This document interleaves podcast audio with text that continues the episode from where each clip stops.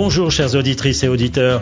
Ce nouveau rendez-vous à succès des podcasts de Supply Chain Magazine nous permet cette semaine d'entendre Sébastien Lefébure, directeur France et Europe du Sud chez Manhattan Associates. Il répondra aux questions de Jean-Luc Rognon sur le thème Quelques clés pour éco-responsabiliser les opérations logistiques. Messieurs, la parole est à vous.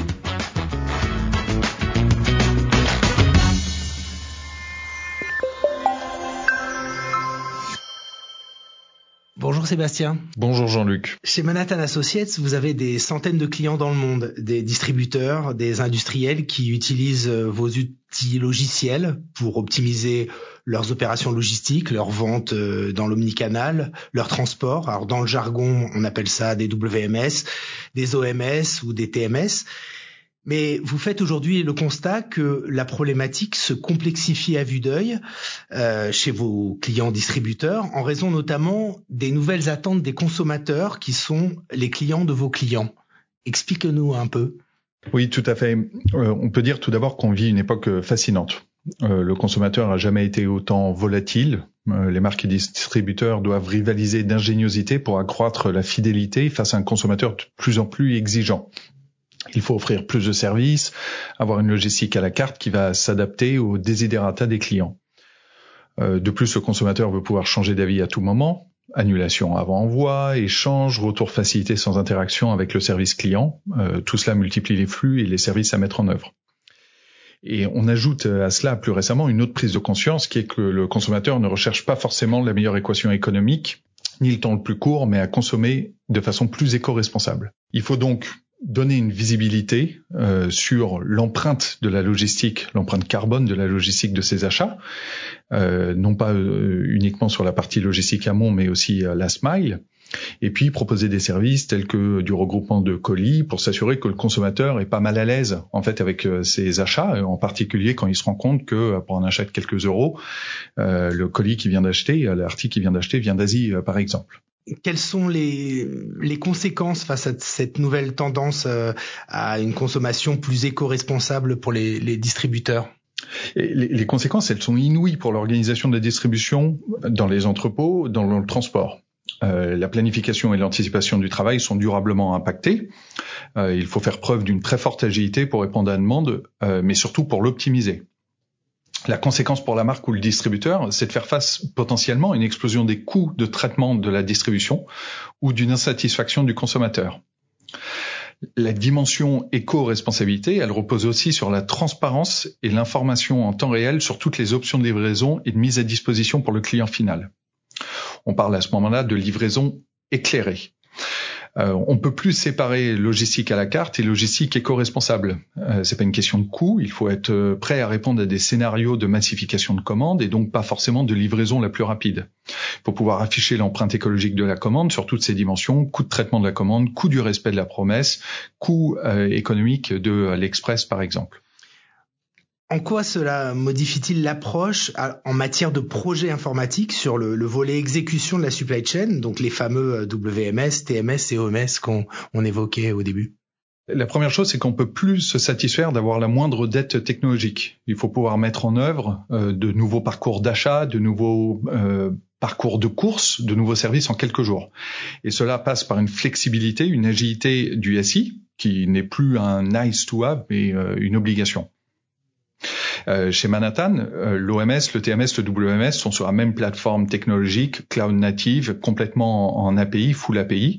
Euh, ces frontières n'existent même plus en fait entre les outils. L'autre élément, c'est que les recherches d'optimisation de coûts vont se faire aussi en cassant les silos traditionnels.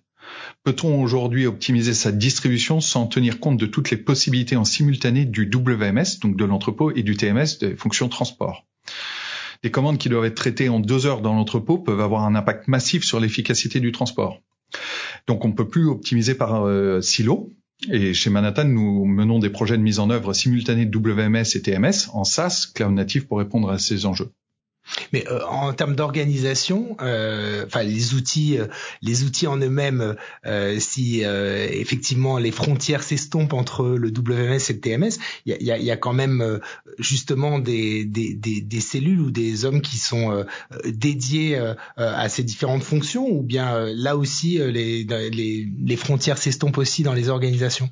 On continue à avoir en fait des euh, équipes euh, dédiées euh, là-dessus qui interviennent, une cellule transport, une cellule logistique. Par contre, ils ont accès à la même information en même temps, en temps réel, et ça va permettre en fait de déclencher des scénarios de rajout de commandes au dernier moment dans des camions parce qu'il reste il reste de la capacité, de gestion des aléas, transport et immédiatement la repriorisation et ses impacts en amont sur la préparation d'entrepôt. C'est ce genre de scénarios qui sont pas possibles si on est juste sur une approche d'offre WMS et TMS séparés sans être sur une solution nativement conçue pour traiter ces deux problématiques ensemble et les optimiser.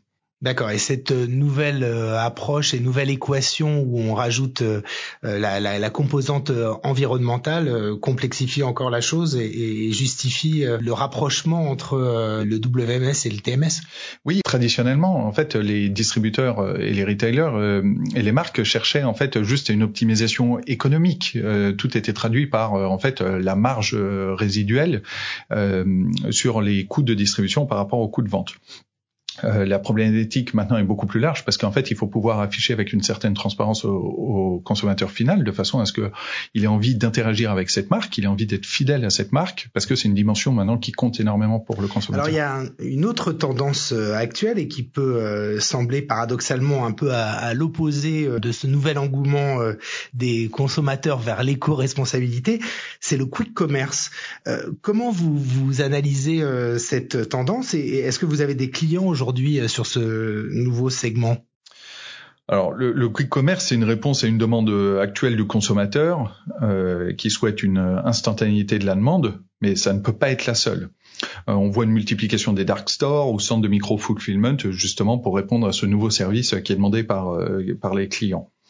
le, le slow commerce, il tend vers l'éco-responsabilité du e-commerce. Peu de sites proposent de demander aux clients la date impératif de livraison pour lui, la date au plus tard de livraison pour lui. Il part du principe que c'est urgent, mais en est-on vraiment certain? Euh, Bien entendu, une promesse de livraison non respectée déclenche une réaction de quick commerce. Vous passez une commande en demandant euh, à être livré euh, sous 48 heures, vous n'êtes pas livré sous 48 heures, la fois d'après, en fait, quand vous repassez une commande, vous avez envie de demander en 24 heures parce que vous avez un risque de non-respect de la promesse. Donc s'il y a une fiabilité de la livraison, le client va plus naturellement dire qu'il n'a besoin de cet article que plus tard dans la semaine ou dans le mois par exemple. La marque peut lui proposer dans ce cas-là une réduction des frais de livraison ou des services additionnels, regroupement de colis, etc. Tout ça au bénéfice euh, du consommateur. Mais, mais oui, c'est vrai, le client est totalement contradictoire euh, sur certains euh, aspects. On voit un avènement du quick commerce tout en développant la demande de seconde main, euh, du recyclé.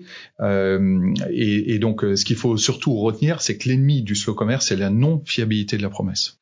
D'accord. Et dernière question, si on est toujours sur ce sujet de l'éco-responsabilité, on voit apparaître des lois anti-gaspillage, notamment la loi AGEC euh, depuis euh, le début de l'année euh, qui essaie de, contenir le, gaspillage de produits, y compris non alimentaires. Est-ce que il y a des conséquences dans les projets de vos clients industriels ou distributeurs? Un distributeur omnicanal qui s'appuie sur un stock euh, qui va être distribué sur un réseau de boutiques euh, et d'entrepôts euh, va paramétrer différemment son OMS compte tenu en fait du cycle de vie de l'article pour savoir que au fur et à mesure on approche de la fin de vie et potentiellement euh, de la, difficulté euh, d'écoulement euh, de ce stock, d'être capable d'augmenter justement la disponibilité de ce stock au travers du site e-commerce, au travers de ne plus rater aucune vente pour s'assurer qu'il y a un écoulement et donc on réduit en fait le risque de se retrouver avec une marchandise non, vendable. Le bon exemple étant le stock de présentation qui doit être dans chaque boutique mais qui en fin de collection peut être écoulé pour ne pas rester sur les, sur les bras de, de la marque. Donc et l'OMS, donc l'orchestrateur de commandes, va pouvoir éventuellement même le, le, le, proposer vers un autre magasin en, qui n'a qui n'a pas en stock des les produits qui sont qui sont encore en magasin et en stock sur d'autres boutiques. On parle d'un stock unifié à ce moment-là qui est disponible à la vente et l'OMS vient orchestrer pour l'expédier directement vers le client final, quelles que soient les options de livraison euh, choisies. Merci Sébastien. Merci Jean-Luc. À bientôt pour un prochain podcast de Supply Chain Magazine.